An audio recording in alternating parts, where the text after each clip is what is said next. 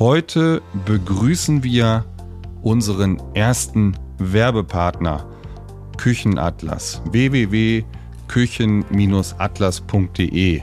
Lieber Sascha, kannst du dich noch erinnern, was das ist? Ja, klar kenne ich den Küchenatlas doch schon von Anbeginn.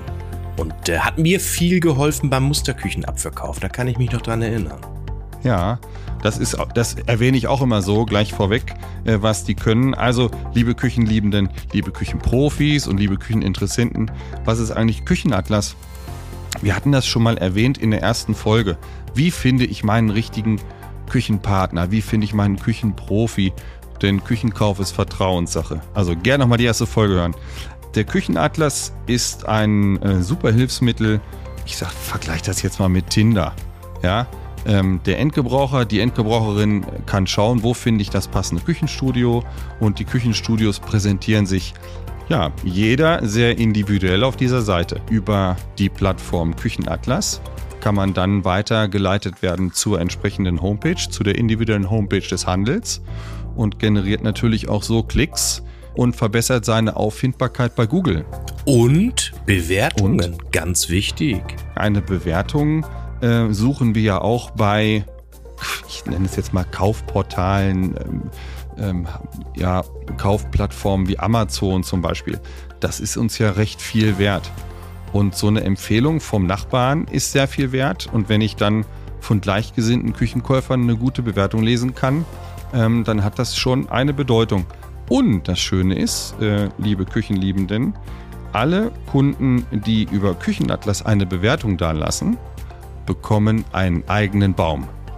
Also ich will, ich, ich will sagen, jede Bewertung, die ab oder jede Bewertung, die nicht abgegeben wird, ja, damit wird ein Baum nicht gepflanzt.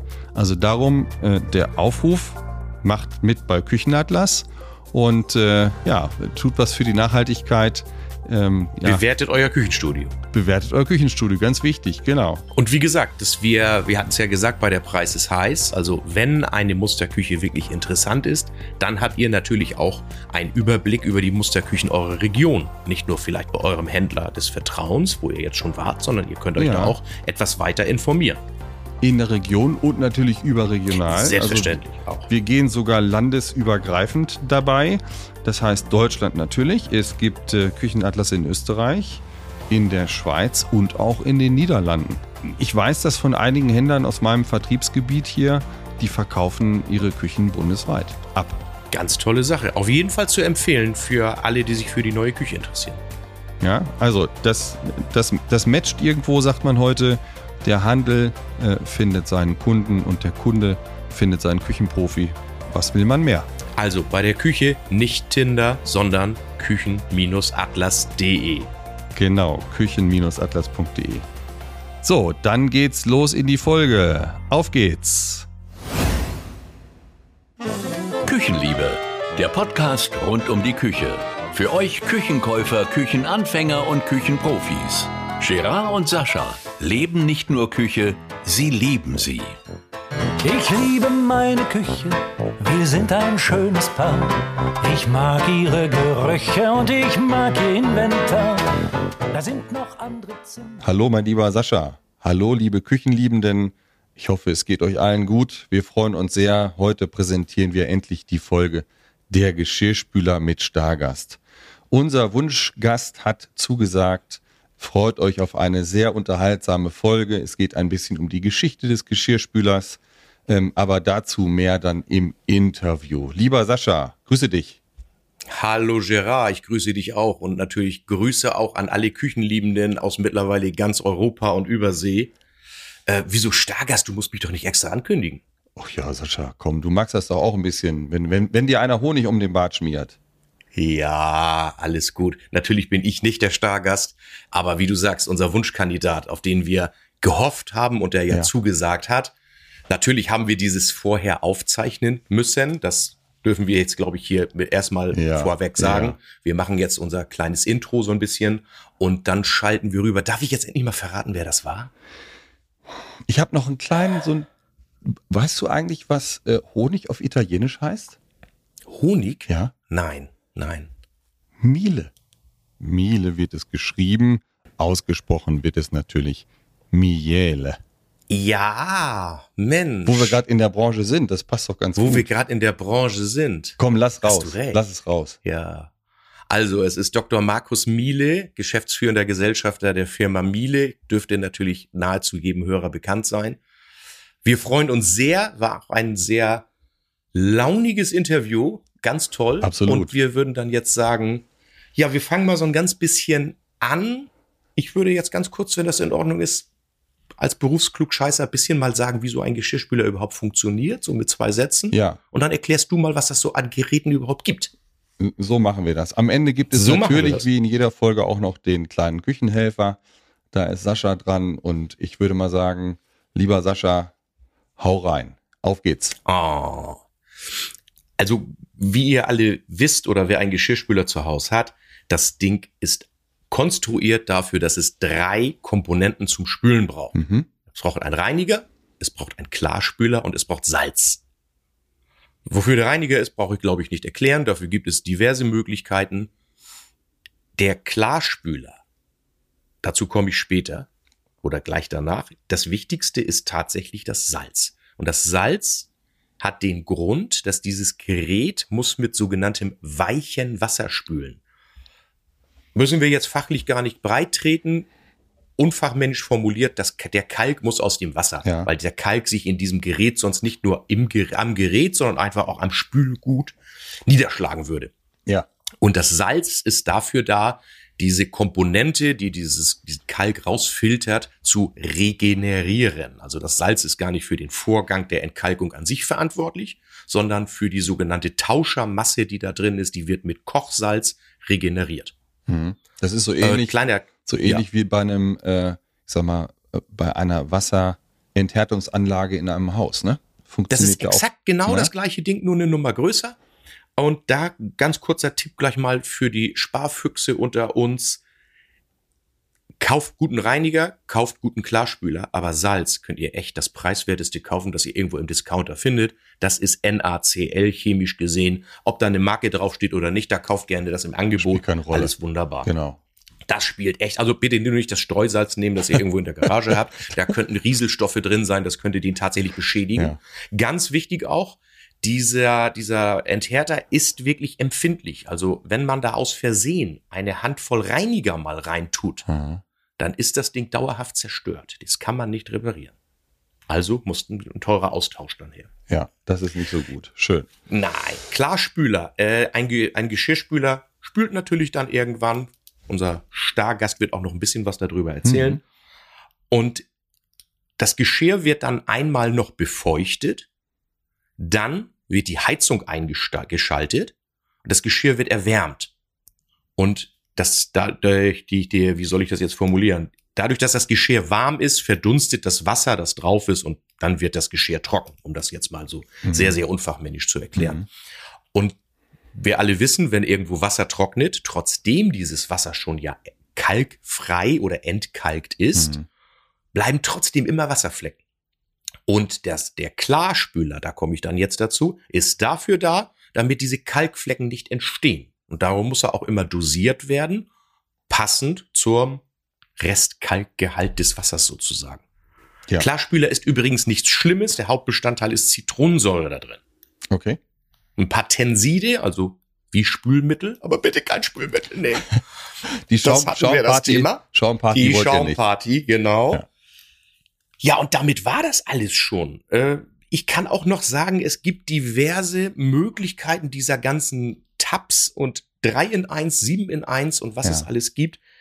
Ich kann nur sagen, nicht nur aus meiner Erfahrung, sondern schaut euch mal den Kilopreis an. Ich muss gestehen, ich bin ein Fan davon, alle drei Komponenten in der Spülmaschine zu benutzen. Ja. Denn dann kann ich auch alles umweltschonend und bedarfsgerecht dosieren. Ja. Wobei es da auch andere Systeme gibt mittlerweile. Ähm, da gehen wir später im Interview drauf ein. Das ist sehr interessant. Genau. Es gibt Genau. schon auch Tabs, die funktionieren. So ist das nicht, ne?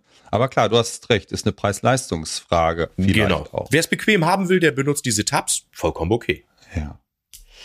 So, nun erzähl mal, was gibt es denn so an Bauformen? Oha, Bauform. Grundsätzlich unterscheiden sich die Geräte erstmal in zwei Höhen und in zwei Breiten. Das ist schon mal ganz einfach. Es gibt das äh, kleine Gerät, das ist äh, 45 Zentimeter breit im Konsumerbereich, im Haushaltsbereich und dann gibt es ein handelsübliches 60 Zentimeter breites Gerät. Das 60 Zentimeter breite Gerät gibt es dann in zwei Höhen. Den 45er gibt es nur in der kleinen Bauform und den 60 Zentimeter breiten Geschirrspüler gibt es in, ich sag mal so bummelig um bei 86 Zentimeter Höhe und 81,5 je nach Produkt, je nach Hersteller. Da Was mich übrigens wundert, warum es den schmalen immer noch nicht in der großen Höhe gibt. Ich, mir fehlt der Platz und da ist noch keiner mhm. auf die Idee gekommen. Ich, mir ist es noch nicht untergekommen. Ich habe es ewig gesucht. Wahrscheinlich geht's ganz klar um Stückzahlen. Ne? Ich denke auch, ja. Also dann wird man sich da die Mühe nicht machen. Gut, das sind erstmal die unterschiedlichen Bauhöhen. Diese Bauhöhen sind für euch extrem wichtig, ja, was die Passform die, oder die Höhe der Küchen angeht. Bei grifflosen Küchen werden gerne kleine Geräte verbaut, wenn die Sockelhöhe nicht hoch genug ist. Also da ist wirklich der Küchenplaner, der Küchenprofi gefragt, welches Gerät dann passt. Solltet ihr vorhandene Geräte zu Hause stehen haben und ihr wollt diese entsprechend integrieren in eine neue Küche, nehmt bitte schon die Type mit zu einem ersten Beratungsgespräch. Das ist wichtig für die äh, Sockelhöhe und für die Schrankhöhe und schlussendlich für die Arbeitsplattenhöhe. Ganz, ganz wichtig. Ja, dann unterscheiden sich die Geräte, ich sag mal so von der Bauform. Äh, es gibt unterbaufähige Geräte. Das sind dann auch, ich sag mal, oftmals Solo-Geräte, die irgendwo in einer Speisekammer stehen können, zum Beispiel. Dann gibt es dekorfähige Geräte, wobei dazu muss man sagen, die habe ich lange nicht mehr gesehen. Und dekorfähig heißt, es ist vorne am Gerät ein Aluminiumrahmen und in diesem Aluminiumrahmen ist eine Hartfaserplatte, die mit dem Dekor der Küche belegt ist. Ja, so eine dünne Platte, so eine ne? Dünne. So ein bis drei Millimeter irgendwie. Genau. Und diese Platten, die gibt es von vielen Küchenherstellern schon gar nicht mehr oder nur in einer sehr, sehr geringen Auswahl. Und wenn ich eine neue Küche kaufe, empfehle ich doch dringend, diesen Geschirrspüler zu verkaufen. Kann man sicherlich bei eBay und anderen Plattformen verkaufen und dann ein neues Gerät zu wählen. Heute sind, jetzt kommen wir zu der nächsten Variante, voll integrierte Geräte, die meistverkauften Geräte. Da sieht man eigentlich nur eine Möbeltür. Äh, einige Geräte projizieren dann unten auf die Erde einen, einen Zeitstrahl, nenne ich es mal. Also wie so ein kleiner Wecker projizieren die die Restlaufzeit und das Programm auf die Erde in Blau und Rot und Grün, wie auch immer. Und dann gibt es Geräte, die haben oben einfach äh, eine kleine rote Kontrollleuchte. Ob das Gerät läuft oder nicht, kann man auch im aktuellen, ja, im Zeitalter der, der Technik mit WLAN etc. auch auf benachbarten Geräten der gleichen Marke sehen. Also sprich, wenn ich jetzt äh, ein Gerät habe von Siemens oder Miele und baugleich entsprechend einen Geschirrspüler aus der gleichen Serie, dann kann man auch die Programme auf dem Backofen ablesen zum Beispiel. Oder auf dem Handy geht das mittlerweile auch. Also da gibt's äh, ja, eine reichhaltige Technik im Angebot. Das integrierbare Gerät haben wir noch nicht besprochen. Bei einem herkömmlich integrierbaren Gerät seht ihr vorne eine Bedienblende. In der Regel ist die Edelstahlfarben schwarz oder weiß. Ähm, ich würde sagen, heute fast überwiegend Edelstahlfarben. Mhm. Der Vorteil ist, dass man natürlich immer alles im Blick hat, was gerade am Gerät passiert, die Restlaufzeit und die Programmwahl ist auch sehr einfach ist aber ein irgendwann optischer Aspekt, wie gut es in die Küchenplanung genau. integrierbar ist. Also viele, wie du sagst, der voll integrierte ist ja nun, hat den höchsten Marktanteil, würde ich auch sagen. Die Zahlen habe ich jetzt nicht zur Hand, aber definitiv würde ich sagen, der voll integrierte ist meistverkauft. Ja. Es gibt ein äh, wirkliches Problem, sehe ich zumindest so, wenn ich ein kleines Gerät habe mit der integrierbaren Blende. Also sprich, ich habe oben die sichtbare Bedienblende und unten drunter dann die Möbeltür. Und ich möchte so ein Gerät in einer hohen Küche einbauen. Hohe Küche heißt, der Unterschrankkorpus hat dann eine Höhe von 78 Zentimetern circa. Das ist ein relativ übliches, branchenübliches Maß. Das Gerät ist in diesem Beispiel circa 81,5 bis 82 Zentimeter hoch. Dann kann ich unten die Tür nicht durchgehend bestellen, die muss abknickbar sein. Da ist also ein weiteres Scharnier notwendig weil ihr müsst euch das so vorstellen, die Tür muss unten in den Sockel eintauchen können. Wenn ich den öffne. Die ist dann einfach zu lang, das genau, würde klemmen. Die ist zu lang und das funktioniert nicht, dann öffnet der Geschirrspüler nicht vollkommen und deswegen wird da eine zusätzliche Blende eingebaut. Das sieht nicht schön aus und ganz ehrlich, die Technik ist so, geht so. Ich bin da nicht ja, begeistert. irgendwie, nee, und jeder, jeder Monteur flucht auch darüber. Ja.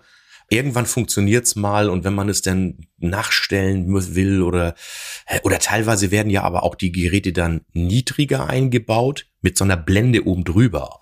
Ja. Finde ich auch nicht schön. Nein, optisch ist das jedenfalls kein Bringer. Das kann man mal sagen. Nein. Würde ich vermeiden. Also Tipp, Tipp, Planungstipp von mir oder sprecht euren Küchenplaner gern drauf an. Diese XL-Geräte, von denen Gerard gesprochen hat, die sind bei vielen Herstellern gar nicht teurer. Nee. Richtig. Oder äh, haben nur einen geringen Mehrpreis und ihr gewinnt circa vier bis fünf Zentimeter Platz im Innenraum, ja. die wirklich den großen Pastatellern und so weiter zugutekommen. Also sprecht euren Küchenplaner darauf an, ob es irgendwie möglich ist, dieses XL-Gerät zu integrieren. Mhm. Und ich würde immer dazu raten. Und dazu sind die Körbe mittlerweile auch bei fast jedem Gerät innerhalb des äh, Geschirrspülers höhenverstellbar. Also wenn ich dann unten einen großen Topf einstellen möchte oder dann kann ich den oberen Kopf nach oben verschieben, je nach Bedarf. Ne? Aber der Pizzateller ja. ist ein sehr gutes Beispiel, weil äh, der stößt eben oft oben an den Sprüharm und der Sprüharm, der muss frei drehen. Ganz wichtig. So. Kommen wir ja noch, kommen da wir ja kommen noch. wir noch dazu. Da haben wir ja noch jemand, der das genau erklärt. Hm. Gut. Sascha, was gibt's noch zu, zu sagen? Der Anschluss ist wichtig, darf nicht bei einer herkömmlichen Arbeitsplattentiefe von 60 Zentimeter der Wasseranschluss darf sein. nicht hinter dem Gerät sein. Erklär mal warum. Ja, weil diese Geräte einfach die, die volle Tiefe der, der Küche ausnutzen müssen. Äh, ich sag mal, vielleicht so eine kleine Elektroleitung, die sich dahinter verklemmt. Das wird gerade meistens noch gehen. Aber ähm, also unerfahrene Handwerker legen dann auch gern den Wasseranschluss direkt hinter den Geschirrspüler äh, Abfluss dahinter und dann gibt's natürlich bei der Montage massive Probleme, aber das haben wir ja äh, in unserer Folge sozusagen bis zur Montage auch noch alles erklärt. Da hört ihr sonst gern einfach noch mal rein, wo ihr drauf achten solltet. Auch noch mal die Information, die tatsächlich viele nicht wissen. Ein Geschirrspüler nennt sich zwar Einbaugerät, aber dieses Gerät benötigt keinen Schrank. Der steht, wenn er unter der Arbeitsplatte steht, äh, du grinst jetzt gerade zwischen zwei Schränken. Ich glaube, jedem von uns ist es schon mal passiert, wenn jemand eine Küche zur Selbstmontage abgeholt hat, der sagt, der sagte, ach, er sei professionell und er habe schon Küchen montiert und dann kommt der erboste Anruf, es fehlt der Schrank für den Geschirrspüler. Den gibt es natürlich, den Schrank für den Geschirrspüler oder ein, ein Konstruktionsumbau, aber dann nur, wenn das Gerät was ich auch sehr schön finde, in ergonomischer Höhe eingebaut wird, also höher als die Arbeitsplatte. Ich habe das zu Hause auch, ich möchte das nicht mehr missen. Ja, aber dann ist das Dann brauche ich natürlich Möbelteile da extra genau. zum Verkleiden. Und dann nimmt man eben Wangen ringsrum und packt den schön ein. Das funktioniert. Ich muss deswegen so grinsen und lachen, weil ich letztens erst einen Anruf hatte. Liebe Grüße an Marc und Mitch an dieser Stelle. Es hieß, äh, ich habe eine Küche bekommen und ein Schrank fehlt. Und dann kam ah. hinterher raus, hm, das könnte der Geschirrspüler sein. Genau diese Geschichte.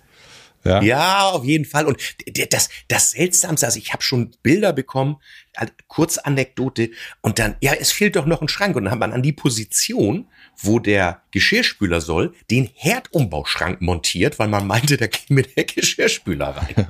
das ist natürlich jetzt für jemanden, der Ahnung von Küchen hat, äh, kommt es aus den Lachen ja, ja Man kann es ja mal versuchen, ne? So, aber Thema hochgebauter Geschirrspüler kann man nur empfehlen, ergonomisch sehr schön. Wenn eine Küche 10 Zentimeter vorgezogen ist, dann kann auch das Wasser hinter dem Gerät sein. Wenn das nicht darstellbar ist, dann sollte das Wasser lieber weiter, weiter weg sein. Es gibt auch entsprechende äh, Aquastopp-Verlängerungen. Äh, die einzelnen Hersteller stellen das mit zur Verfügung, kann man zusätzlich erwerben und dann kann der auch zwei Meter entfernt stehen. Gar kein Problem. Ja, gar kein, gar kein Thema. Wenn wir denn bei Ergonomie, dann sind wir ja auch schon gleich wieder, ich habe den Umweltaspekt ja schon mal angesprochen. Fast jeder Geschirrspüler eignet sich für den Anschluss an Warmwasser. Mhm. Das heißt dann natürlich aber auch, dass er für jeden Spülgang, also auch für den Vor- und Nachspülgang, natürlich immer nur dieses Wasser mit der zulaufenden Temperatur nimmt. Also der, das Warmwasser muss natürlich über eine Zirkulationsleitung sofort anliegen. Also wenn der Wasser 30 Sekunden laufen lassen muss, bis da warm Wasser kommt. Mhm. So viel Wasser nimmt der ja gar nicht.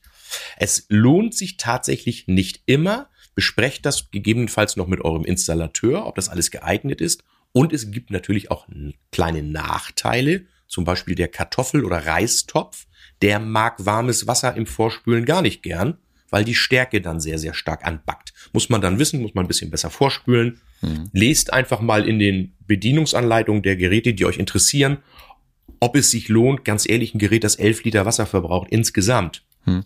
Was soll ich da sparen? Da ist es vielleicht tatsächlich effizienter, dieses Wasser im Gerät zu erwärmen.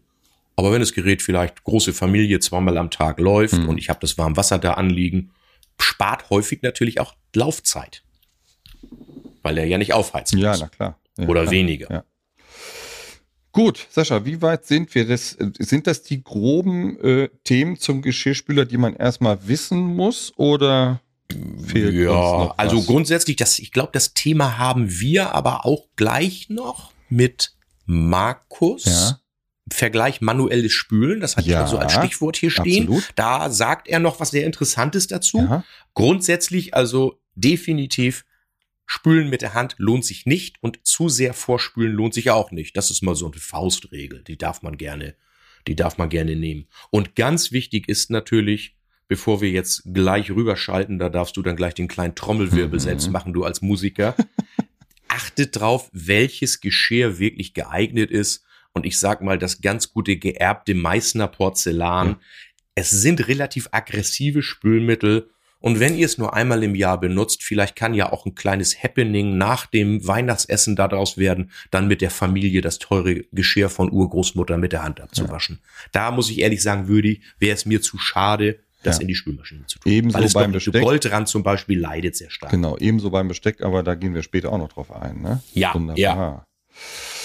Ja, Sascha, dann würde ich sagen, äh, dann legen wir los. Ja, wir haben uns lange, lange vorbereitet. Wir haben früh angefragt. Wir hatten sehr früh diese fixe Idee, diesen Geschirrspüler, wie räumt man den richtig ein? Äh, wer kann das am besten erklären? Ja, ja, wie soll ich sagen? Wir sind sehr happy. Äh, Markus Miele hat zugesagt. Ich würde mal sagen, liebe Sophia, äh, fahr das Band ab. Hallo, liebe Küchenliebenden, es ist soweit. Wir haben es lange versprochen. Ähm, wir haben fest damit gerechnet und es ist eingetroffen. Wir haben unseren Stargast. Und zwar geht es heute um den Geschirrspüler. Wir haben den Geschirrspülerpapst eingeladen. Er hat zugesagt. er schmunzelt schon. Wir freuen uns sehr. Äh, ja, herzlich willkommen, äh, lieber Markus Miele. Ja, hallo, guten Tag und äh, herzlichen Dank für die Bezeichnung Papst. Äh, das habe ich noch nie als Intro bekommen. Finde ich super. ja, Wunderbar. Ja, Sascha ist unser Küchenpapst, äh, selbsternannter Küchenpapst. Äh, er trägt zwar keine roten Schuhe, wie er immer sagt, aber ja. Genau. Na gut, Sascha, möchtest du mal äh, so ein bisschen anmoderieren, was wir heute vorhaben? Also wir, es soll heute natürlich primär darum gehen, endlich mal aufzulösen, wie räumt man den Geschirrspüler richtig ein. Ja. Ich hoffe, Markus, dass du das dann zu Hause auch mal tust, also tatsächlich auch aus der Praxis berichten kannst. Aber wir wollen natürlich auch den unseren Hörern praktische Tipps geben. Was kann ein moderner Geschirrspüler? Was ist wichtig? Worauf soll man achten? Und sicherlich auch ein Ausblick in die Zukunft. Wir hatten eben ähm, vorab ganz kurz gesprochen über euren tollen Dialoggarer, also auch mal ein Gerät, das es mal neu gibt. Vielleicht mhm. hast du ja auch noch eine Idee, worüber wir in zehn Jahren beim Thema Geschirrspüler reden können. Mhm. Aber mhm. ich würde jetzt ganz kurz bitten, stell doch einmal bitte das Unternehmen und dich kurz vor. Mhm. Okay, ich fange mal mit dem Unternehmen an. Ja. Also ich arbeite im Unternehmen Miele und Miele ist tatsächlich gegründet worden von meinem Urgroßvater Karl Miele. Mhm. Der hat auf einem Bauernhof gelebt und gesehen, wie schnell so Buttermaschinen kaputt gegangen sind und hat dann die Idee gehabt, wie er die haltbarer herstellen kann, dass sie auch wirklich länger leben und hat sich dann mit Rainer Zinkern zusammengetan, der Reisender für Baustoffe war und hat äh, gesagt, wir beide tun uns zusammen, gründen das Unternehmen, äh, soll meinen Namen tragen. Ich ja. möchte auch die Mehrheit haben, da ich die Idee hatte. Aber seit der Zeit ist es tatsächlich ein Familienunternehmen und ist auch heute noch komplett in Händen der beiden Familien Miele und Zinkern. Mhm. Und ich bin der Großenkel von äh, Karl Miele, Karl gab es zweimal, gab mal äh, Senior und Junior, deswegen muss man die beiden immer so ein bisschen auseinanderhalten. Klammer mhm. auf, fand ich immer lustig als Kind, dass mein Großvater Karl Miele Junior genannt wurde. Junior hatte immer so den, die Konnotation muss eigentlich ein junger Mensch sein, war er natürlich da nicht mehr, ist ja klar. Ja, und seit der Zeit tatsächlich unterwegs in der Hausgeräteindustrie. Und äh, die ersten wirklichen äh, Waschmaschinen kamen dann 1901, das war 1899 die Gründung, 1901 mhm. kam das dann aus der Fertigung hier. Und das waren im Prinzip Buttermaschinen, die etwas größer gemacht worden sind. Und von etwas, äh, was horizontal rotiert, ist man auf vertikal rotieren gegangen, weil bei der Buttermaschine ist es ja so, man vermischt Luft mit Sahne und dann kommt am Ende Butter raus. Das kann man auch mhm. heute in der Küche noch ausprobieren, wenn man das möchte. Passiert auch manchmal noch. Und ähm, bei der Waschmaschine ist es eben so, ich habe die Wäsche in der Waschlauge und muss die entsprechend in der Waschlauge bewegen.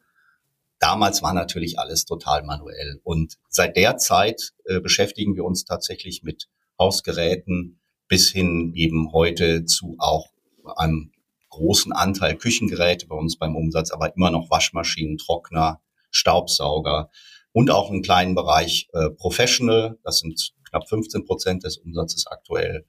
Äh, da machen wir eben Reinigen und äh, Waschen und Trocknen für größere Anwendungen bis hin zu wirklich Desinfektion und Sterilisation für mhm. ähm, Instrumente, die in Krankenhäusern benutzt werden. Also ein sehr breites Produktprogramm. Mhm. Wie wichtig ist denn die Produktgruppe Geschirrspüler so für euch? Wie viele Stück baut ihr so im Jahr? Also aktuell im letzten Jahr haben wir über eine Million Stück gebaut. Insgesamt in der Geschichte sind es auch schon über 20 Millionen, die wir da gebaut mhm. haben. Oder 20 Millionen haben wir, glaube ich, 2019 gefeiert. Also müssten schon äh, in der Mitte von 20 Millionen sein. Mhm. Ähm, und haben eben auch schon eine lange Historie beim Geschirrspüler. Äh, auch wieder Karl Miele 1929 hat tatsächlich den ersten elektrischen Geschirrspüler Europas. Den haben wir hier auch noch im Museum gebaut. Und es ist eine ganz lustige Geschichte. Die Erfinderin der Geschirrspüler ist eigentlich eine Amerikanerin, Josephine Cochran. Und wenn man das Originalpatent von ihr liest, dann beschreibt sie am Anfang, dass man, wenn man viele Gäste hat, auch viel Geschirr zu spülen hat. Ja. Und äh, bei Karl Miele liest sich das ganz schön, weil er sagte, wenn man viele Erntehelfer hat, bei der Ernte hat man viel Geschirr und Besteck und das muss man spülen und das muss man dann mechanisch machen und äh, dafür gibt's dann eine Maschine. Die ist damals aber kein ähm, wirklich wirtschaftlicher Erfolg gewesen, weil sehr teuer. Ja. Und ähm, 1929, Black Friday, da hatten die Leute natürlich jetzt auch nicht so wahnsinnig viel Geld. Und die Geschirrspüler sind dann wirklich erst auch mit dem Wirtschaftswunder, sprich in den 50er Jahren, wirklich interessant geworden für uns. Spannend, spannend. Ähm, was ist denn jetzt die ich sag mal, äh, ihr dürft das ja auch ganz ehrlich oder ihr kommuniziert das ja auch ganz ehrlich über euren Claim immer besser. Also ihr beansprucht mhm. für euch ja die Qualitätsführerschaft mhm. noch schon. Worauf legt ihr besonderen Wert bei euren Geräten? Das ist das Wichtige und das äh, immer besser drückt das auch aus. Das war schon auf den ersten Buttermaschinen natürlich drauf. Wir testen unsere Geräte tatsächlich für einen Gebrauch von 20 Jahren. Mhm. Und äh, prüfen das auch jeweils nach mit Maschinen aus der Produktion, also aus der Serienproduktion, mhm. aber auch natürlich, wenn wir neue Prototypen haben, dann werden die ähm, auf die Prüfstände gestellt und äh, wir gucken. Und äh, das sind eben doch viele, viele tausend Spülgänge, die wir da durchlaufen. Mhm. Und dann schauen wir eben, was entsteht für einen mechanischer Abrieb, wo gibt es eventuell eine chemische Einwirkung und so weiter und so mhm. fort. Das Spannende ist, das kann ich hier auch sagen, wir bauen auch tatsächlich Maschinen, die als ähm, sozusagen Dauerspülgeräte auch zu Glasherstellern gehen. Die prüfen ja ihre Gläser auch. Äh, mhm. Wie oft kann man die spülen, ohne dass es Glasangriff gibt? Mhm. Ähm, und das ist immer auch sehr, sehr spannend. Da kann man dann auch einiges rausziehen, wenn man sieht, äh, wie so ein Glas dann nach 1000 Spülgängen oder nach 2000 ja. Spülgängen aussieht. Das stimmt. Ich hatte mal vor zwei Jahren einen Vortrag von Herrn Riedel. Und ja. der hat bestätigt, nur im Miele-Geschirrspüler bleibt das Glas heil siehst du? Ja, das hängt an verschiedenen Dingen, aber jetzt tauchen wir schon sehr tief in die ja. Geschirrspüler ein. Man muss nämlich die äh, Gläser entsprechend richtig positionieren. Einmal ist es so, es gibt diesen mechanischen Glasangriff. Wenn man irgendwo beispielsweise äh, eine runde Markierung hat, dann ist es meistens so, dass das Glas von unten angehoben worden ist mit dem Sprüharm, mit dem Wasser, was da rauskommt und dann leicht gegeneinander bewegt äh, wurde. Das heißt, die haben an irgendwas gerieben. Mhm. Und äh, das ist so ein ganz klassischer Glasangriff. Deswegen, wenn man den Geschirrspüler einlädt, muss man sehen, dass sich Gläser und gerade hochwertige Gläser auch nicht berühren. Ja. So, und bei Riedel kann ich das jetzt auch sagen, tatsächlich, die empfehlen unsere Geschirrspüler, weil wir auch die entsprechende Temperatur richtig kontrollieren, die richtigen ähm, Clips haben, um die äh, Gläser auch entsprechend äh, dort zu positionieren. Ähm, und mit denen haben wir schon eine sehr lange Kooperation.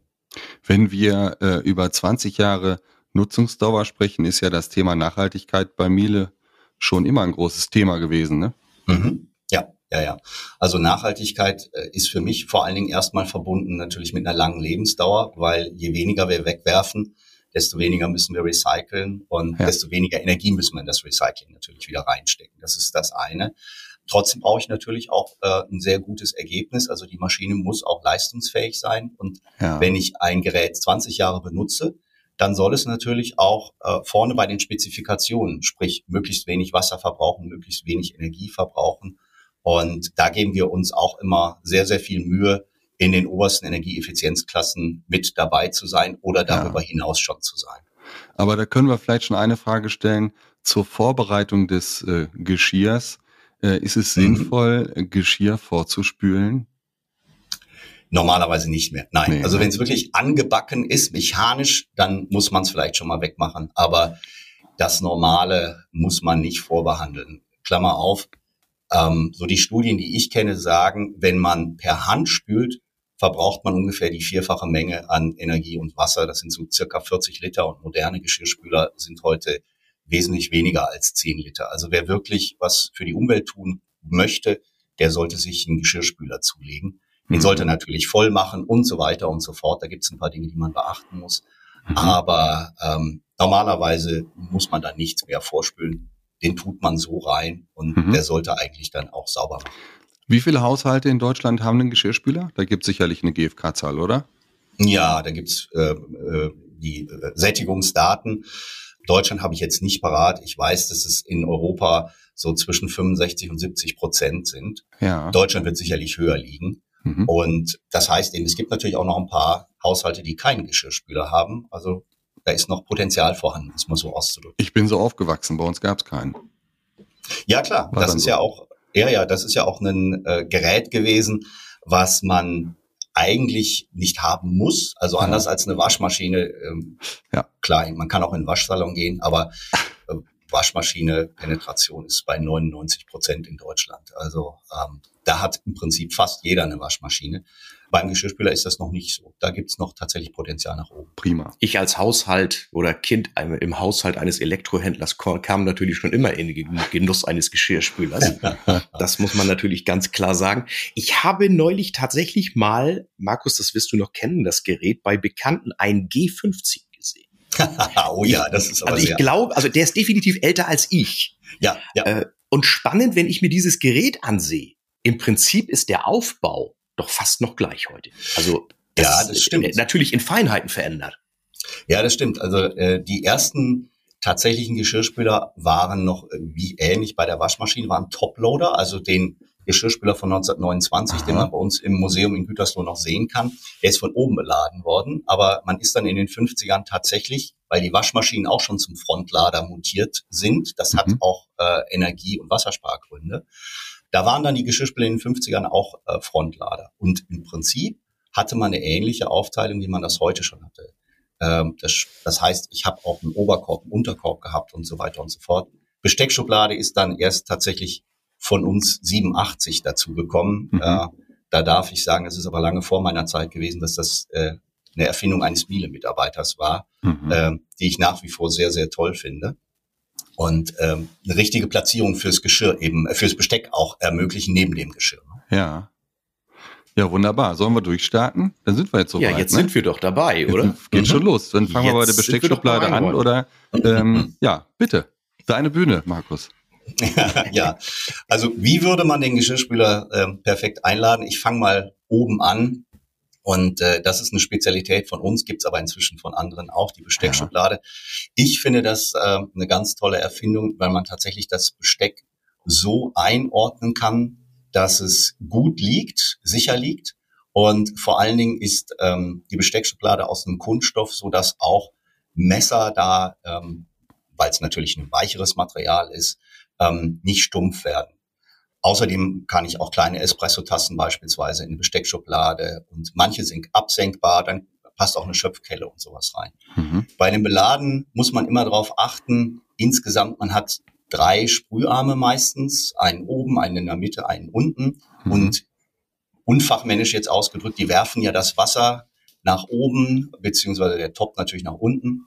Mhm. Und man muss äh, dran denken, dass das Spülwasser dann an den entsprechenden Dingen vorbeilaufen muss. Also wenn ich eine Schöpfkelle falsch rum reinlege, dann sammelt sich da die Spülflotte drin, also das Spülwasser, und das ist mhm. natürlich nicht besonders gut. Dann wird es auch nicht richtig sauber. Darauf äh, muss man achten. Mhm. Da kann ich gleich was äh, auch zu Messern sagen. Ich werde immer mal auch wieder gefragt, wie sieht denn das aus mit Messern? Die meisten Messer kann man reintun. Es gibt wenige, wenige Ausnahmen. Mhm. Wenn man sich unsicher ist, also A ist natürlich immer die Bedienungsanleitung eine gute Quelle. Ähm, Klammer auf, wenn man ein Messer kauft, auch umdrehen, gucken, äh, steht das drauf, ist spülmaschinenfest, ja. ja, nein. Und ich sag mal so, die meisten Messer werden unscharf, weil man sie benutzt natürlich. Nicht, weil man die in die Spülmaschine reintut.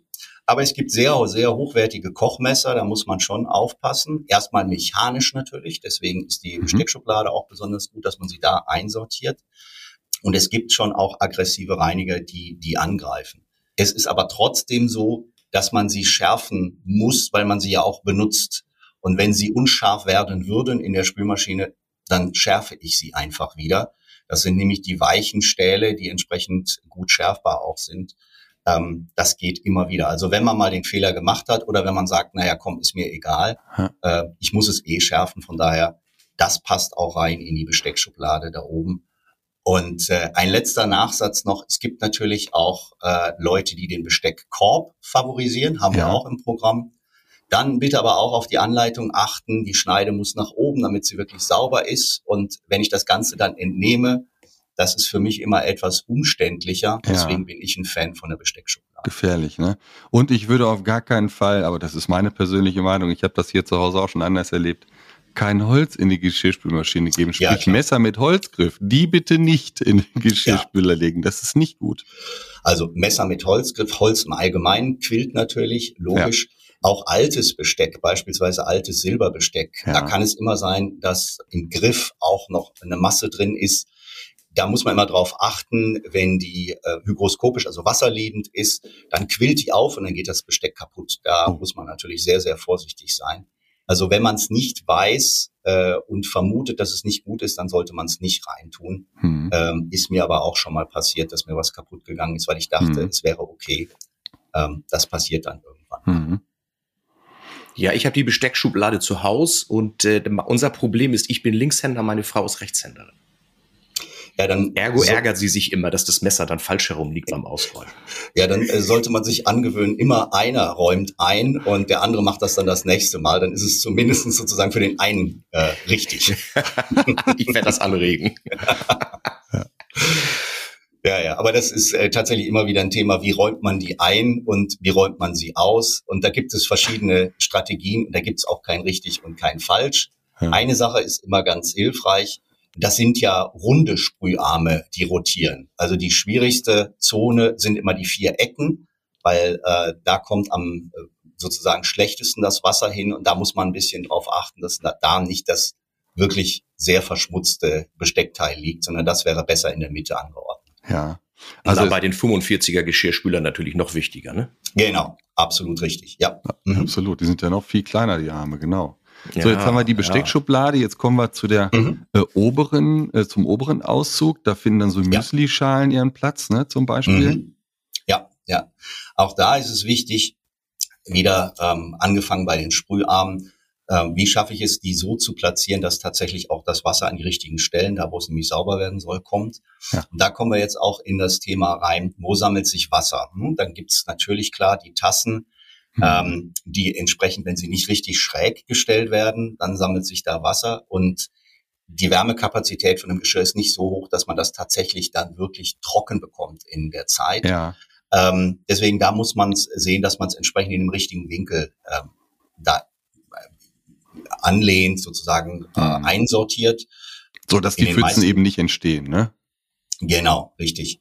Und selbst bei unseren Geschirrspülern mit Auto Open ist es so, dass nach der Zeit, äh, wenn es abgelaufen ist, der Geschirrspüler ja aufgeht und dann äh, wird durch Raumluft noch getrocknet. Aber mhm. je nachdem, wie tief die Pfütze ist, ähm, da gibt's Dinge, die, das kriegt man einfach nicht hin. Das muss man tatsächlich beim Einsortieren dann schon berücksichtigen. Ja, wenn eine zu große Pfütze oben entsteht, ich sag mal, ich habe vielleicht eine so eine kleine Kaffeetasse nicht richtig stabil positioniert und die mhm. dreht sich während des Spülvorgangs um, dann ist die ja voll mit Wasser, mit schmutzigem ja. Wasser. Das beeinträchtigt ja. ja auch das Spülergebnis, ne? Absolut, ja. Äh, erstmal wird natürlich durch den Geschirrspüler dann nachgetankt, weil äh, bestimmte Wasser ähm, muss im Spülkreislauf sein, damit es äh, einen stabilen Spülkreislauf hat. Mhm. Das ist das eine. Und ich habe natürlich ja Spülwasser in der Tasse. Und das ist natürlich auch nicht lecker. Äh, sprich, die muss man nachspülen äh, mhm. oder einfach entsprechend sicher wieder positionieren. Mhm. Das ist übrigens auch der Rat äh, für viele Dinge, die aus Kunststoff sind. Je leichter etwas ist, desto eher wird das natürlich angehoben. Ich habe das ja eben äh, mal mhm. erklärt, mhm. beispielsweise bei den Gläsern, wenn es diesen kreisrunden Angriff gibt. Und da muss man natürlich auch bei den kleinen Dingen aus Kunststoff gucken, dass die irgendwie fest positioniert sind. Bei uns gibt es einige Geschirrspülermodelle, die haben extra Clips dafür, die kann man mhm. wunderbar einsortieren. Äh, dann kippen die auch nicht um. Mhm. Und das kann man sich eben auch im Fachgeschäft erklären lassen, äh, wenn man bestimmte Dinge zu Hause hat, wo man sagt, Trinkflaschen, äh, dafür gibt's auch einen bestimmten Ständer. Ähm, mhm. Dann kommt genau auch ein Sprühstrahl in die Trinkflasche rein, solche Sachen.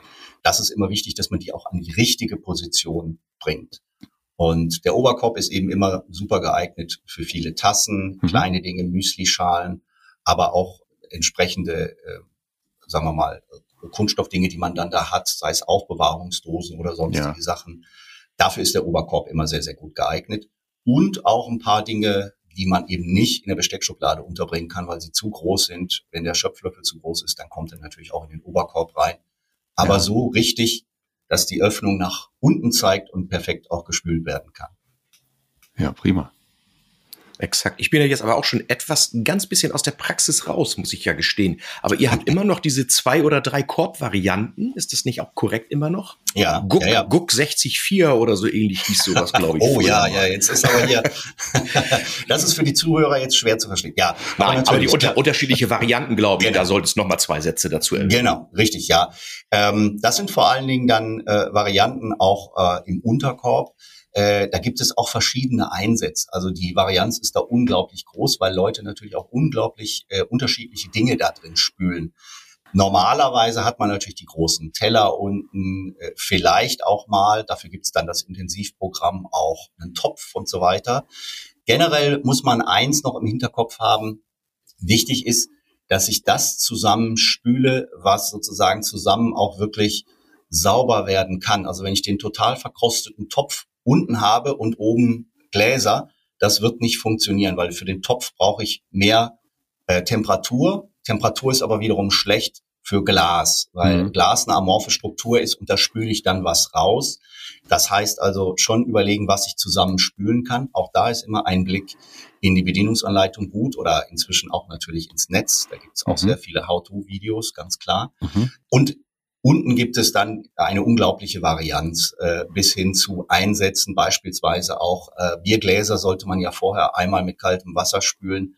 Dafür gibt es auch einen Einsatz, wenn man das möchte, wenn dann im Sommer äh, das Weizenbier getrunken wird, dann kann man das auch im Spüler machen. Also ganz unterschiedliche Dinge, auch so Sachen wie beispielsweise den Filter aus der Dunstabzugshaube. Ja. Wäre gut, wenn es ein Edelstahlfilter wie bei uns ist, dann kann man den auch gut im Geschirrspüler aufbereiten. Bei Aluminium muss man immer so ein bisschen aufpassen. Das empfehle ich nur eingeschränkt. Je nachdem, ja. was das ist, kann das auch mal äh, Schaden nehmen oder nicht mehr so schön aussehen danach. Ja, das gibt Lochfraß. Ja, ja Lochfraß, äh, das ist so ein Thema. Äh, also wenn man Salz nachfüllt, ja. dann sollte man danach auch ein Programm starten. Und äh, das ist schon sehr wichtig, weil natürlich, wenn sich da eine ähm, entsprechende Salzlake bildet, ja. das ist sehr, sehr aggressiv. Also ja. das ist so das Aggressivste, was man mit einem Geschirrspüler machen kann. Ganz wichtiges Thema. Haben wir schon mal besprochen äh, im Bereich der Pflege und schön, dass es das mhm. von dir auch nochmal kommt. Äh, wir haben es nicht erfunden, liebe Küchenliebenden. nein, nein. Ja, Pflege, das ist ein sehr guter Hinweis. Also ein Geschirrspüler sollte man natürlich zwischendurch auch mal pflegen, obwohl es ein Spüler ist, also der sich an und für sich von der Grundkonzeption her natürlich selber ja. auch sauber macht, ist es so, ähm, wenn man beispielsweise viel mit Öl arbeitet, Olivenöl und so weiter, mhm. das ist nicht besonders gut für die Dichtung. Dann sollte man mhm. vielleicht auch mal einmal bis zum Maschinenreiniger kann man natürlich verwenden, klar, äh, aber kann auch mal ein äh, Programm leer laufen lassen mit einer höheren Temperatur, was ja. man vielleicht sonst nicht machen würde. Das ist wirklich sinnvoll, dass man einen Geschirrspüler pflegt. Und dann hat man tatsächlich auch länger Freude daran. Ja, und das Spülergebnis bleibt besser, ne? Wenn das Gerät ja. immer sauber ist, der Korb unten muss ja auch gereinigt werden, dieses, dieses Sieb, wo sich genau. dann kleine Schwebstoffe sammeln. Ja, genau. Zum Sieb, äh, das ist sozusagen, wenn man äh, von oben nach unten geht im Geschirrspüler, das ist etwas, was man auch äh, tatsächlich kontrollieren sollte, weil das Sieb tatsächlich dafür ist auch, dass man keine Wiederanschmutzung an anderen Geschirrteilen findet. So ein Geschirrspüler, das muss man wissen, wenn der im Labor geprüft wird, äh, dann macht man das mit Spinat, mit Stärke, mit Tee und mit Milch, die eingebrannt ist. Und Spinat ist deswegen auch da, um das Siebsystem zu testen. Also wenn man aus dem äh, Spinatteilen irgendwas wiederfindet an dem Besteck, dann merkt man, ah, das Siebsystem hat nicht richtig gefiltert. Und äh, vor allen Dingen, wenn man ein schlechtes Resultat hat, dann sollte man äh, das Sieb einfach mal aufmachen und reingucken und säubern. Ja. Ich mache das von Zeit zu Zeit immer und da findet sich immer irgendwas ja. ob es jetzt gerade äh, ein Stück von der Kartoffel ist oder äh, whatever. Ist das blockiert einfach sozusagen den, äh, den Kreislauf und am Ende ja. des Tages habe ich dann auch ein schlechteres Ergebnis. Da muss man auch nicht warten, bis der Geschirrspüler einen daran erinnert. Das kann man auch zwischendurch immer gerne mal machen. Absolut. Also wenn man ja. ähm, ausgeräumt hat, ist ja das Sieb auch nicht mehr so weit weg, dann sollte man das auch machen. Und natürlich, man kann es auch dann immer machen, wenn man irgendwas nachfüllt. Man kann ja verschiedene Dinge äh, benutzen, um den Spüler zu betreiben. Man kann normales Pulver, man kann Tabs nehmen und so weiter und so fort. Aber man hat natürlich immer auch Klarspüler und Salz. Wenn man das nachfüllt, äh, mache ich das normalerweise immer, dass man kurz mal einmal sich das Sieb anguckt und äh, einmal auswäscht auch. Mhm. Äh, wolltest du kurz was sagen zu diesem Autodos-System mit dieser, ich sag mal, sogenannten Diskette, die ihr da auch habt? Wir sprechen gerade über Tabs mhm. und äh, Klarspüler und verschiedene ähm, Mittel, die eingegeben werden.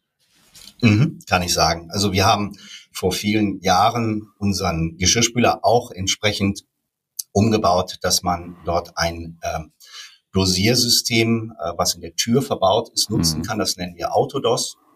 Und es ist so, das ist eine runde Kassette. Ähm, da sind ungefähr für 20, 25 Spülgänge ist da Spülmittel mhm. drin. Eine Rotation lässt im Prinzip sieben Gramm Spülmittel in den ähm, Spüler reinrieseln und äh, wir können dann messen über verschiedene Sensoren, ob das schon sauber ist oder nicht und können dann noch nachdosieren im Automatikprogramm und äh, fanden das eine gute Idee, weil manchmal ist das ja so, dass man gar nicht so sehr angeschmutztes Geschirr hat, aber trotzdem einen Tab reinwirft. Die Empfehlung von vielen Hauswirtschaftern ist ja, einen Tab durchzusägen und sowas. Das macht kein Mensch zu Hause. Natürlich schmeißt jeder einen Tab rein, aber ein Tab ist eben auf eine volle Maschine mhm. entsprechend ähm, designt. Und da haben wir uns überlegt, naja, wenn man gar nicht so viel Spülmittel einfach sozusagen in den Abfluss werfen will, mhm. dann können wir das ja vielleicht mit dem Automatiksystem machen. Außerdem brauche ich dann nicht wieder äh, erinnert zu werden, so nach dem Motto, tu noch einen Tab rein. Ich habe tatsächlich wie Klarspüler und Salz immer alles an Bord und brauche die Maschine nur zuzumachen und auf Start zu stellen. Übrigens, ein, ein Tipp ist mir wichtig, auch in Bezug auf Nachhaltigkeit. Wenn es geht, sollte man das Ökoprogramm wirklich nutzen. Ja. Ähm, das verbraucht tatsächlich wesentlich weniger Energie und Wasser. Und ich tausche das ein. Ich glaube, ihr habt das schon irgendwann mal erklärt, auch sinnisch, sinnischer Kreis, dass ich Dinge gegeneinander abtauschen kann. Und da tausche ich Laufzeit gegen andere Dinge ab. Und äh, bei uns ist das ganz klassisch so, abends ist die Maschine vollgeladen und die kann man dann nachts laufen lassen. Die sind ja heute so leise, dass das kein Problem mehr ist. Und ähm, dann ist auch mit Auto Open morgens die Maschine auch wieder trocken und äh, beziehungsweise der Inhalt der Maschine trocken. Hm. Das ist eine gute Idee, immer wenn man tatsächlich was für die Umwelt tun will. Hm. Mittlerweile sind Super. die auch voreingestellt. Also bei uns zumindest, wir haben ein ganz aktuelles Gerät, ist dieses Eco-Programm ja. immer voreingestellt. Man kann dann wählen, Intensivprogramm, ja. Glasprogramm etc.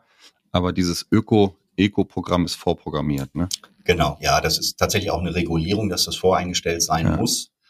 Ist aber tatsächlich eine gute Idee. Nur wenn ich sage, ich brauche jetzt in einer Stunde oder in zwei Stunden wieder mein Geschirr, dann ja. kann ich natürlich auch das normale Programm einmal nutzen. Oder die vielen, vielen mhm. Spezialprogramme. Wenn ich Wenn hochwertige Riesel, Riegelgläser habe, dann ähm, habe ich natürlich auch ein tolles Glasprogramm, was die entsprechenden Temperaturen nur anfährt und so weiter und ja. so fort. Da sollte man auch drauf achten. Mhm. Wenn das Autodos-System verbaut ist, kann man mhm. aber trotzdem auch Tabs verwenden und herkömmliche ja. Reinigungspulver. Das muss man wissen. Man kann ja. das dann wählen, je nach Waschgang, ja, oder generell eben diese, dieses Autodos-System aussetzen für den Moment, wie man möchte. Ja, ja, ja, genau. Da ist ein ganz klassisches äh, das nennt sich in der Fachsprache ein Kombidosiergerät. Da ist eben der Klarspüler zum Einfüllen, aber natürlich auch sozusagen für die normale, äh, für das Pulver oder eben für das Tab auch äh, die entsprechende Klappe, die dann aufgeht zum richtigen Zeitpunkt. Das kann ich auf jeden Fall nutzen. Ich kann das ein- ausschalten, wie ich möchte. Genau. Letzte Frage von mir jetzt noch einmal, bevor wir dann sozusagen so ein bisschen ins Privatere mal mhm. überschwenken. Ewige Diskussion der Kunden oder Aussage der Kunden, ach, ich benutze ja Tabs, dann brauche ich ja in den Geschirrspüler weder Spülmittel noch Salz einfüllen. Mm, mm. Wie ist eure Meinung dazu? Ja, also ehrlich, das hängt vom Tab ab.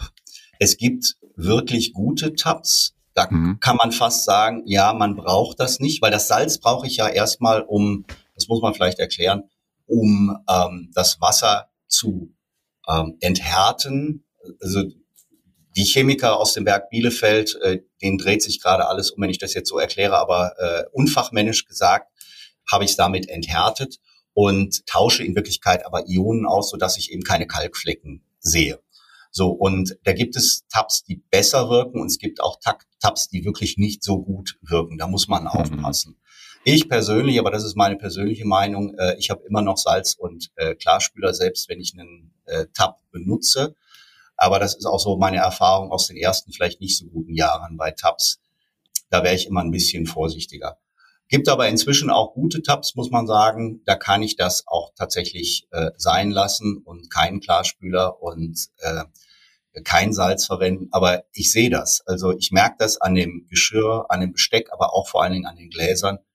Und äh, dann kann ich ja selber entscheiden, ob ich was dazu tue, ja oder nein. Und äh, das kann der Kunde auch wirklich gut erkennen, ob das gut funktioniert hat oder nicht. Ja. Super. So, dann fassen wir einmal zusammen. Der Geschirrspüler hat zwei bis drei Arme, die müssen drehbar sein. Ja, da muss man mhm. darauf achten, dass die vorher drehbar sind, bevor das Spülprogramm losgeht. Mhm. Äh, jedes äh, Geschirr, jedes Messer muss erreichbar sein. Das heißt, Müsli-Schalen nicht übereinander stapeln, also spätestens die zweite, dritte Schale wird nicht sauber. Das ist ja ganz klar. Achtet drauf, dass äh, die Gegenstände, die im Geschirrspüler stehen, nicht umkippen können. Die müssen stabil stehen. Wenn später in der Tasse Wasser steht, haben wir eben besprochen, schlechtes Spülergebnis und Handarbeit notwendig. Das Trockenergebnis wird auch besser, äh, wenn keine Pfützen entstehen. Darauf ist auch zu achten. Ja, benutzt die richtigen Tabs. Achtet darauf, dass der Korb unten, dieses kleine Sieb, äh, im Boden regelmäßig gereinigt wird habe ich was vergessen? Das sind wesentliche Punkte. Ja, vielleicht noch eins, dass sich das auch im Spülgang nicht berührt. Äh, beispielsweise bei Gläsern natürlich, kreisrunder Glasangriff ja. äh, ist schwierig. Ähm, aber natürlich, das sind Dinge, die auch mal kaputt gehen können. Man muss damit rechnen, dass tatsächlich durch den Sprühstrahl schon Dinge auch bewegt werden. Ja. Da muss man ein bisschen Abstand haben. Also auch nicht zu eng stellen. Deswegen hat man ja die schönen Racks unten, äh, wo man das Geschirr und so weiter einsortieren kann. Aber gerade oben im Oberkorb kann das schon mal sein, dass das ja. ein bisschen eng wird. Äh, da bitte auch drauf achten. Aber die Reklamation hat es bestimmt schon gegeben. Mein Geschirrspüler, der, der klackert immer, ne? Weil ein Kunststoffbecher immer angehoben wird beim Spülvorgang und ein Geräusch produziert, ne? Also es gibt natürlich alles Mögliche als Reklamation. Ich äh, lese ja auch das eine oder andere an Kundenzuschrift, wenn es direkt an mich geht. Ja. Also alles. Wir haben alles gehabt, äh, so nach dem Motto, you name it, we had it. Die Leute spülen ja nicht nur Geschirr in Geschirrspüler, da kommt ja alles Mögliche rein. Und ähm, manchmal wundert man sich eben auch, was Leute in den Geschirrspüler reintun. Ach, einen Schulranzen haben wir schon mal reingestellt. Ja. das ist kein Spaß. Ja, das, äh, das glaube ich. Man muss nur immer aufpassen. Also so, so Klassiker sind auch äh, Lego oder Playmobil Dinge, weil ähm, die Eltern gesagt haben, naja, das Kind hat das in den Mund genommen, dann möchte ich das gerne reinigen. Da muss man aber auch aufpassen, dass es eben nicht in der Geschirrspülmaschine rumfliegt, weil das ja. sehr leicht ist. Mhm. Dafür gibt's aber auch eine Kassette von uns beispielsweise. Da muss man ein bisschen mit aufpassen. Und alles, was man reintut, wenn das äh, abgespült wird, das löst natürlich auch Stoffe. Und es kann natürlich sein, dass diese Stoffe wiederum schwierig oder auch angreifend für den Spüler sind, entweder für Gummi-Kunststoffverbindung oder auch äh, für den äh, Edelstahl, der da verbaut ist. Deswegen muss man immer wirklich äh, vorsichtig sein, weil wenn man wirklich lange äh, Freude am Geschirrspüler haben möchte, ja. dann sollte man auch pfleglich mit ihm umgehen und ihn für das benutzen, für das er auch wirklich designt worden ist, nämlich fürs Geschirr zu spülen. Einen habe ich. Ja, Gerard, einen, jetzt, einen ja, da, da grätsch ich jetzt. Okay, dann machen wir das, aber einen, einen habe ich noch. Ja, ja klar. Da, da, da grätsch ich jetzt kurz rein. Genau das ist es doch mit dem kaputten äh, Besteckkorb dann oder Geschirrkorb ja. sozusagen. Wenn die Spikes erstmal anfangen zu rosten, ja. ist es zu spät. Ja. Also äh, da, da braucht man nicht anfangen anzupinseln oder irgendwas. Das nein, ist alles nein. nicht haltbar. Das hält von zwölf bis Mittag. Das nein, also, also äh, tatsächlich, wenn äh, Spikes kaputt gehen, äh, meistens ist das auch äh, eine mechanische, äh, hat das einen mechanischen Hintergrund, da ist man irgendwie dran gekommen mit einem scharfen Messer oder wie ja. auch immer. Ähm, deswegen auch aufpassen. Und die Messer würde ich, wie gesagt, in den Besteckkorb. Das ist auch mhm. äh, ein Kunststoff, äh, der deutlich weicher ist als das Messer. Dann wird es nämlich auch nicht stumpf.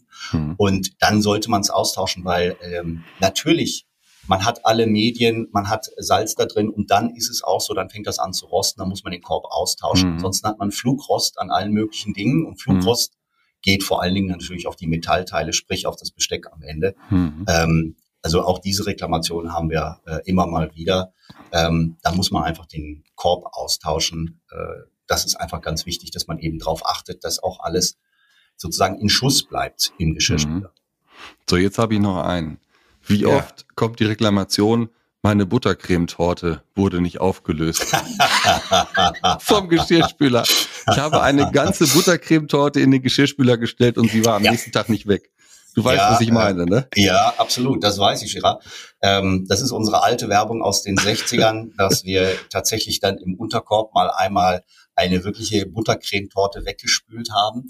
Ich muss gerade überlegen, wir haben den Test heute mit der aktuellen Generation noch nicht gemacht, ob das wirklich noch funktionieren würde. In den 60ern hat das tatsächlich funktioniert, aber da ja. hat man eben auch mit viel mehr Wasser und viel mehr Energie, also sprich mehr Temperatur gespült. Das hat bisher noch niemand wieder versucht. Das ist das, was ich meine mit äh, so ein paar mechanische Dinge sollte man vielleicht vorher in den Biomüll reinschmeißen, wenn es sehr angekrustet ist. Das kriegt auch keine Spülmaschine wieder hin. Ja.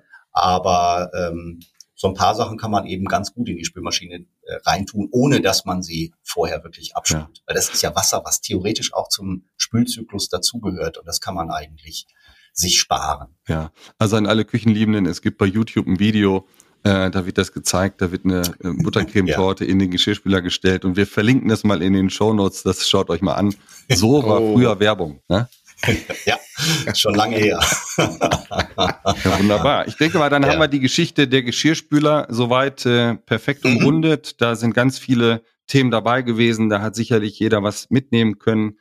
Dann werden wir ein, ein bisschen privater. Wir werden äh, ja eine neue Rubrik einläuten nachher in Bezug eben auf unsere Interviewpartner.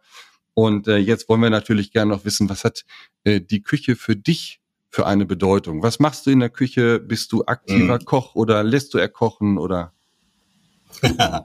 also zunächst mal ist die Küche ja eigentlich der zentrale Raum im Haus. Ne? Mhm. Sagt man, außerhalb des Schlafzimmers wird man da die meiste Zeit verbringen. Also im wachen Zustand ist man die meiste Zeit in der Küche.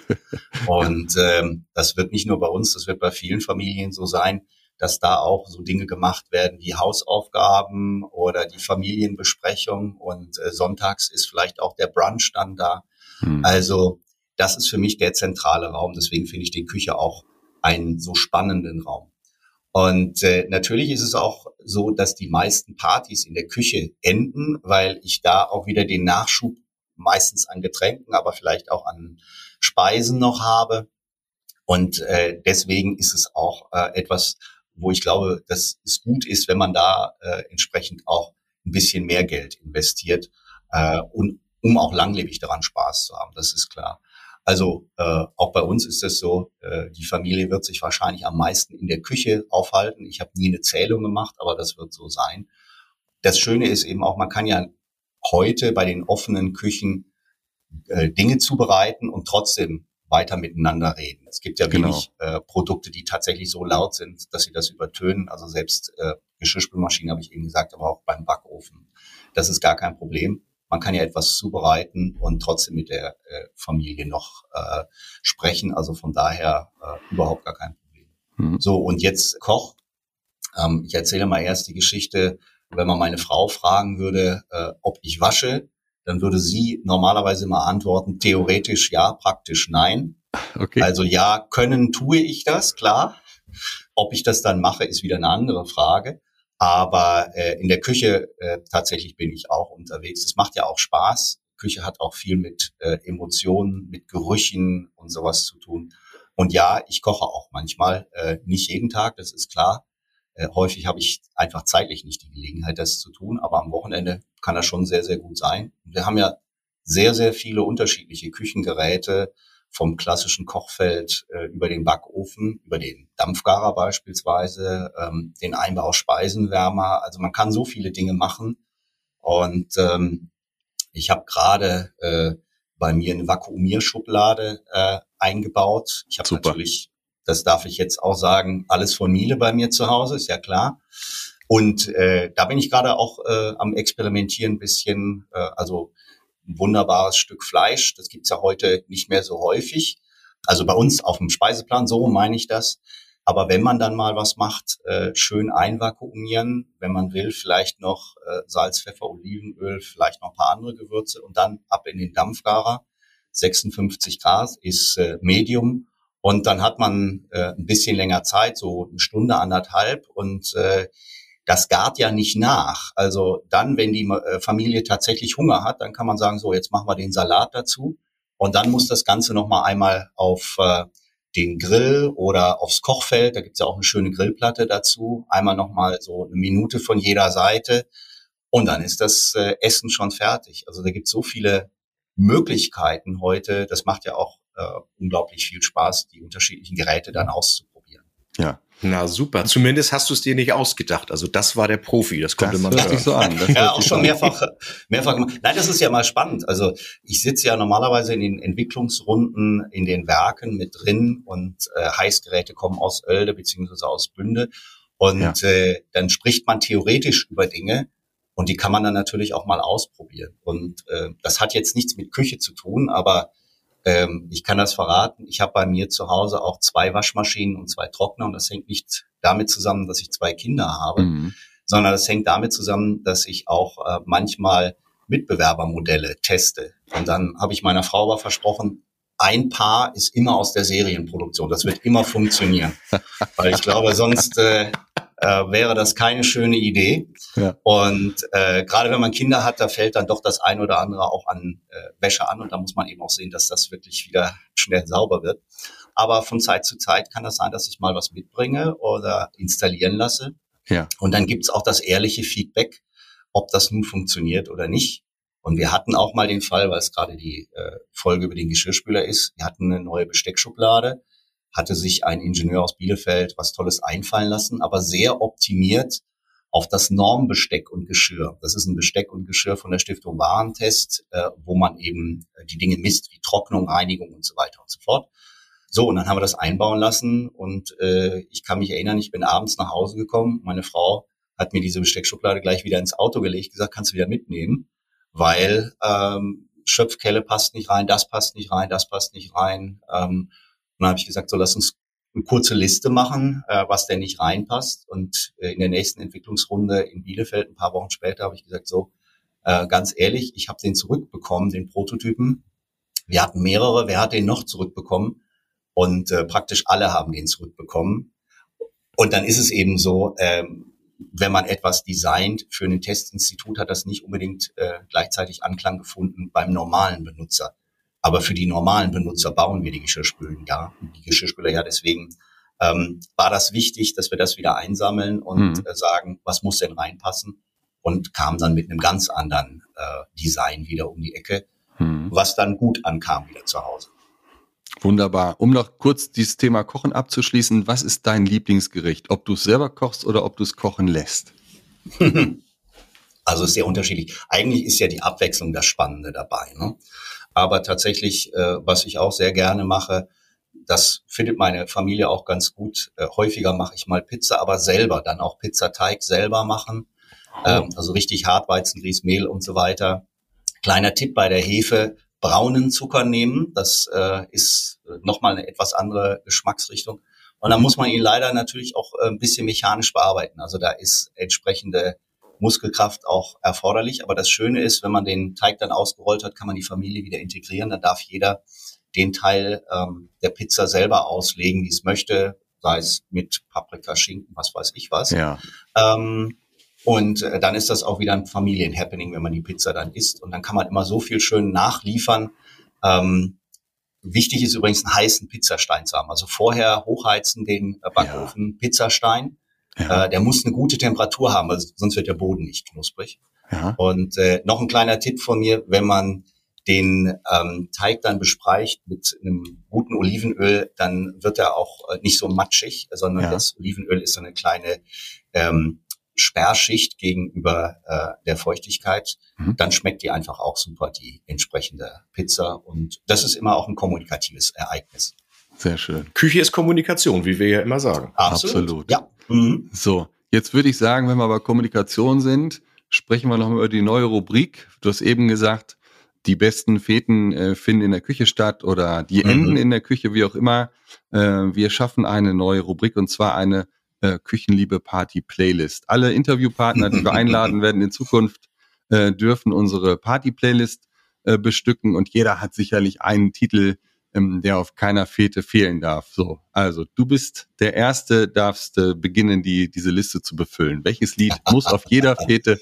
Kannst auch zwei Lieder nennen, aber eins hat man immer.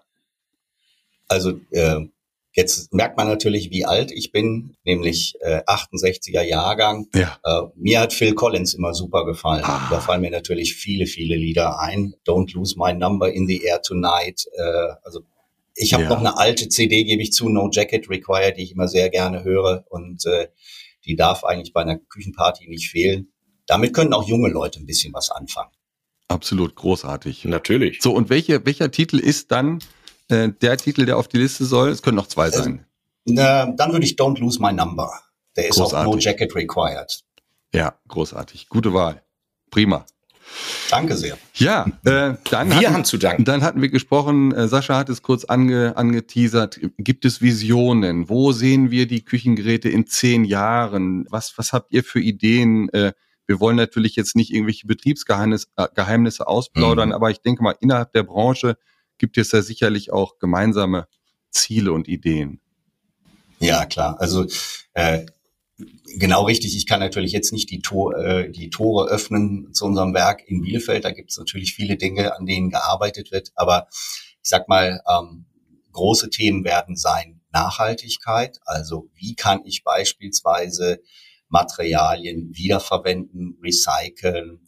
wie kann ich den Geschirrspüler so gestalten, dass er tatsächlich auch, äh, wenn er dann irgendwann recycelt wird, einfach auseinandergenommen werden kann, die Materialien wiederverwenden kann. Das ist ein Riesenthema. Mhm. Dann wird sich aber auch beim Komfort und bei der Bedienung noch einiges tun. Äh, mhm. Stichwort Sprachsteuerung haben wir heute schon bei einigen äh, Geräten. Da wird sich auch noch einiges tun aber auch im Bezug auf Sensorik, Aktorik. Also wie unterstütze ich den Nutzer, dass er wirklich das beste Spülergebnis bekommt, was er ähm, sozusagen bekommen kann mit dem, was er da reingetan hat. Ähm, daran wird auch geforscht, äh, weil natürlich versucht man, auch wenn er unterschiedliche Dinge reingetan hat, so das beste Kompromissprogramm zu starten. Oder eben, wenn er nur Glas reingetan hat, dann weiß man natürlich ganz genau, okay, äh, damit muss ich jetzt besonders sanft umgehen, um das Glas eben nicht milchig werden zu lassen, ähm, dass man das eben erkennt und dann auch die richtigen Spülparameter einstellt. Ja, wunderbar. Also halten wir fest, die Geräte werden in jedem Fall noch nachhaltiger, noch sparsamer und noch intelligenter. Genau. Sie sind schon sehr, sehr sparsam, aber trotzdem wird natürlich weiter daran gearbeitet und äh, geforscht, dass man äh, noch weniger Wasser und Energie verbraucht. Äh, ohne kriegt man es im Moment nicht hin, das äh, funktioniert nicht, aber da gibt es sicherlich das eine oder andere, was man an äh, Trick noch einbauen kann, wo man entsprechend spart. Und natürlich am Ende des Tages, je besser ich das Geschirr, das Besteck und die ganzen Dinge, die ich reintun möchte, positionieren kann, also sprich Korbgestaltung, desto besser für den Kunden. Also das wird eigentlich ähm, sozusagen dem heutigen Trend bei äh, Besteck und Geschirr weiter angepasst. Es gibt zum Beispiel viele rahmenlose Teller. Das wird in Zukunft noch einfacher zu positionieren sein. Und da haben wir auch noch die eine oder andere Idee, was man noch so schön einbauen kann in die Körbe, so dass Dinge besser arretiert sind, dass sie sich nicht aneinander ähm, oder dass sie sich nicht berühren, dass eben mhm. äh, kein Schaden, mechanischer Schaden entstehen kann. Ähm, da gibt's auch das eine oder andere an Ideen. Prima, wunderbar. Ich sage ganz lieben Dank hat äh, Spaß gemacht. Ich hätte noch viele, viele Fragen, aber die gehen äh, weit über das Thema Geschirrspüler hinaus. Äh, aber vielleicht können wir das nochmal wiederholen an anderer Stelle. Äh, vielen Dank für deine Zeit. Äh, vielen Dank, liebe Hörer, dass ihr Zeit mit uns verbracht habt. Äh, lieber Sascha, wie war dein Eindruck? Hast du auch Spaß gehabt? Ja, natürlich. Vor allem mit, ich sage jetzt mal, mit einem Unternehmen, das mich ohnehin schon mein Leben lang begleitet. Ähm, das macht natürlich nochmal richtig Spaß, ja. dass wir genau aus der, wie wir gesagt haben, ersten Hand diese Informationen jetzt bekommen haben. Also, lieber Markus, vielen lieben Dank für die Zeit und für die tollen Informationen. Und äh, ich glaube, das wird eine tolle Folge werden. Ganz herzlichen Dank auch an euch beide, Gerard, Sascha, dass ihr mich eingeladen habt. Danke für die Begrüßung, äh, Papst. Äh, das habe ich noch nie gehört. Äh, Finde ich super. nee, hat mir auch sehr viel Spaß gemacht heute, muss ich sagen. Ich liebe toll. Grüße natürlich auch an Rainer Zinkern. Und ähm, ja, also lieben Dank, äh, liebe Zuhörer, viele Grüße aus Bayern. Alles Gute, euer Küchenonkel. Alles Gute, euer Küchenpapst. also, ciao, ciao.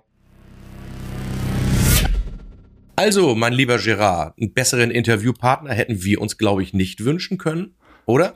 Absolut nicht. Also hat wirklich Spaß gemacht. Vielen Dank nochmal auch wenn es wiederholt ist, an äh, die Firma Miele, an Markus Miele. Äh, eine Sache ist uns ganz wichtig, wirklich wichtig. Es gibt keine äh, finanzielle äh, Beziehung äh, zur Firma Miele. Es gibt hier kein Sponsoring. Es ging uns rein darum, dass wir einen, einen Gast haben wollten, der das eben perfekt äh, abbilden kann, glaubwürdig erzählen kann. Und ich denke mal, das ist uns damit gelungen, oder? Auf jeden Fall ist uns das gelungen. Und auch das ist jetzt tatsächlich ein Zufall, mein Küchenhelfer der Woche. Ja. Der ist auch nicht gesponsert. Ja, nein, weiß ich. Erzähl.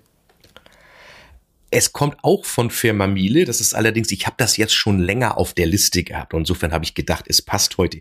Ich liebe dieses Ding. Das ist ein Pizzaformblech von Miele, also in der Qualität der oder sehr hochwertigen Qualität der Backbleche des Backofens, eine, eine runde Pizzaform nenne ich sie mal, die eine Antihaftbeschichtung hat und schnell mal einen Toast überbacken oder zwei irgendwie Hähnchenteile vom Vortag warm machen. Dieses Ding ist so kompakt, nur lauwarmes Wasser, Tropfen Spüli abwischen, dann in den Schrank stellen. Also ich liebe das. Ich habe, glaube ich, drei Stück insgesamt davon. Äh, hat einen Preis von 69 Euro. Mhm für ein wirklich sehr, sehr hochwertiges Ding und wo ich auch genau weiß, da kann nichts irgendwie ausdunsten, weil ich mir irgendwelche preiswerten äh, Auflaufpfannen bestelle oder so. Ja. Verlinken wir auf jeden Fall in den Show Notes. Weißt du, dass ich das auch mal hatte? Bei mir stand aber nicht Miele drauf, bei mir stand Imperial drauf. Kennst du Imperial noch? Haben die das damals schon gehabt? Ja. Original. In diesem hellgrauen Emaille? Ja, hundertprozentig. Okay. Ist aber bei irgendeinem Umzug äh, abhandengekommen, das gute Stück. So ein Ärger. Na, dann kannst du dir jetzt ein neues anschaffen. Wir haben es ja verlinkt. Ja, genau. Also wir verlinken das in den Shownotes und auf der Homepage. Die Homepage heißt äh, www.küchenliebe-podcast.de. Dort könnt ihr sämtliche Küchenhelfer finden und ähm, da sind wirklich ganz tolle Sachen dabei. Und hier findet ihr auch den Link zur Küchenliebe Spotify Party Playlist. Ja, super. Dann ich sag mal, eigentlich ist das ja fast unsere Jubiläumsfolge geworden dann sozusagen. Obwohl es jetzt ja schon die zwölfte ist, aber das ist der Grund des Podcasts. Das ist eigentlich, da das ist eigentlich der Grund des Podcasts gewesen. Ähm, ich stand verzweifelt vorm Geschirrspüler und so, jetzt haben wir auf jeden Fall ähm, 1a die Erklärung. Wahrscheinlich führt das zu sehr viel Unruhe jetzt in den Haushalten. Ähm, aber nun wirklich, wenn der Geschirrspülerpapst erklärt, wie es geht, was willst du da noch Ja. gegen sagen? Nein, alles, alles richtig. Jetzt brauchen wir nur einen neuen Running Gag. Mal gucken, was uns einfällt. Ich habe schon einen. Du hast Ja, schon ich habe einen. schon einen. Pass auf, den klinken wir jetzt aus. Ist auch schon in Vorbereitung. Wir haben schon einen Stargast in der Pipeline, der uns auch in Kürze, nicht in der nächsten Folge, aber er wird uns erklären, wie man den Geschirrspüler richtig ausräumt. Ach was. Jo. Du darfst gespannt sein. Jetzt hast du mich aber überrascht. Du darfst gespannt Jetzt hast sein. Du mich du darfst aber gespannt sein. Ähm, er ist, wie soll ich sagen, für mich ist er der Nile Rogers der äh, deutschen Unterhaltungsszene. Bei Nile Rogers gucken die Leute schon komisch und bei dem Namen gucken die Leute auch manchmal fragend, weil äh, kein Mensch kennt Nile Rogers, aber jeder kennt seine Hits. Und wenige Menschen kennen diesen Stargast, aber ganz viele Menschen amüsieren sich über seine Unterhaltung. Da ist Comedy Jetzt dabei. glaube ich, habe ich da eine So. Idee, wer das sein Ja? könnte. Ihr, ihr, ihr, ihr teilt euch die Frisur, oder? Man munkelt, man munkelt. Man munkelt. Man ja, munkelt, dann habe ich doch schon fast eine Idee. Aber sag doch mal bitte, wer wird denn oder was ist das Thema der nächsten Folge? In der nächsten Folge, das ist ein Zufall, wir haben noch einen Gast, ich sag mal einen brancheninternen Stargast. In der nächsten Folge geht es um die Arbeitsgemeinschaft moderne Küche und was ist das überhaupt? Ähm, da werden wir äh, den lieben Volker Irle zu Gast haben, Geschäftsführer des Vereins ähm, ja, Arbeitsgemeinschaft für moderne Küche. Ähm, der wird uns einmal erklären, was die Arbeitsgemeinschaft ist, was dahinter steht, was hat der Endgebraucher für einen Vorteil. Sehr umfangreich. Ich freue mich sehr auf das Interview. Äh, Sascha, wir sehen uns morgen schon wieder. Wir sehen uns morgen schon wieder. Und dann vielen Dank für eine wirklich sehr, sehr trotz der Länge kurzweilige Folge, glaube ich. Ich hoffe. Und äh, liebe Grüße aus dem Norden an alle Hörer. Ja, liebe Grüße. Vielen Dank, dass ihr Zeit mit uns verbracht habt. Euer Gerard und euer Sascha. Ein dicker Dank geht nochmal raus an Küchenatlas. Hier findet jeder Topf seinen Deckel. Also, das ist das Tinder des Küchenhandels. Hier findet jeder Küchenprofi seine Küchenliebhaber und alle Küchenliebhaber finden dort den passenden Küchenprofi. Es gibt Angebote für Musterküchen, ihr könnt online planen, es gibt Inspirationen, ihr könnt Bewertungen abgeben, auch Bewertungen einsehen, das ist ja auch interessant bei der Händlersuche. Also, liebe Grüße an Küchenatlas www.küchen-atlas.de. Die entsprechenden Links zum Küchenatlas findet ihr in den Shownotes. Und? Lebt ihr noch Küche? Oder liebt ihr sie schon, wie Gerard und Sascha? Freut euch auf die nächste Folge von Küchenliebe. Ich liebe meine Küche, wir sind ein schönes Paar. Ich mag ihre Gerüche und ich mag ihr Inventar.